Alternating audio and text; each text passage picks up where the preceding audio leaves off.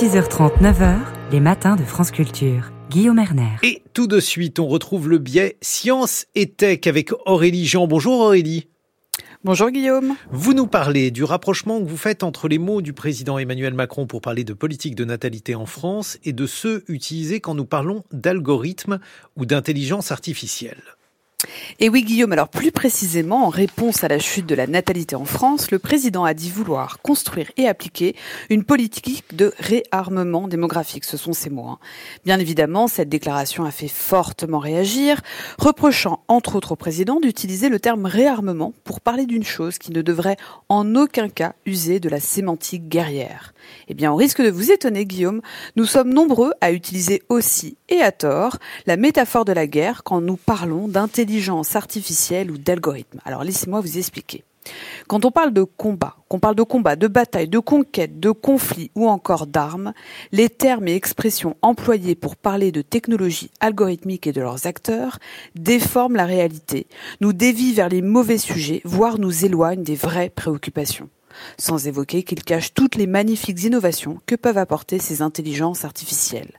Alors qu'on s'entende, même si ce genre de figure de style peut s'avérer intéressante et efficace pour exprimer une situation, elle peut jouer contre nous quand on cherche à parler vrai. Concrètement, Aurélie, en quoi la métaphore de la guerre pose problème quand il s'agit de parler de technologies numériques et algorithmiques eh bien, mon cher Guillaume, la métaphore de la guerre nous laisserait croire ici que la scène technologique est un combat inscrit dans un champ de bataille où des attaques inévitables et imprévisibles surgissent et qui sont accompagnées de méthodes militaires, d'alliances guerrières jusqu'au conflit mortel. Ce qui nous empêche d'entrevoir et d'exploiter tous les nombreux bénéfices de cette technologie, mais aussi de parler des vrais problèmes qui entourent ces outils, sans chercher à extrapoler de façon fantasmagorique ou apocalyptique leur devenir et leurs usages.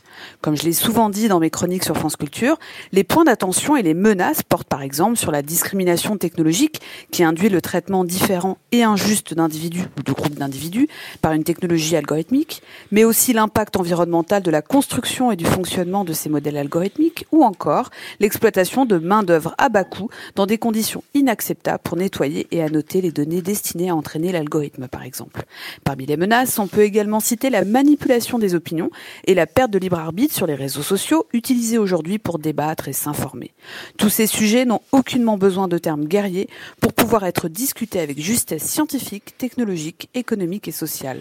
Bien au contraire. Avant le cas de l'intelligence artificielle et de la politique de natalité, a-t-on déjà fait l'erreur d'utiliser la métaphore de la guerre, Aurélie? Eh bien oui, Guillaume, en 2020, lors du premier confinement de la pandémie de Covid, nous avions déjà employé à tort la métaphore de la guerre, le président inclus, comme l'explique l'historien américain David Bell, qui écrit durant le confinement, la métaphore est inévitable, elle est naturelle, elle peut même être salutaire à certains égards, mais elle nous tend aussi un piège. Vous l'aurez compris, face à un certain populisme scientifique et technologique, nous devons à tout prix privilégier le débat méthodique en se basant sur une description objective et factuelle des concepts, des scénarios et des acteurs au risque d'entrer dans un certain obscurantisme. Contre toute attente, qu'il s'agisse de politique de natalité ou d'intelligence artificielle, c'est le même combat.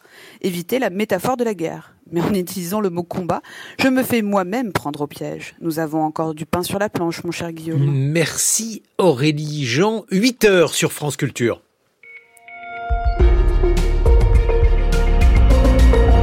Et voici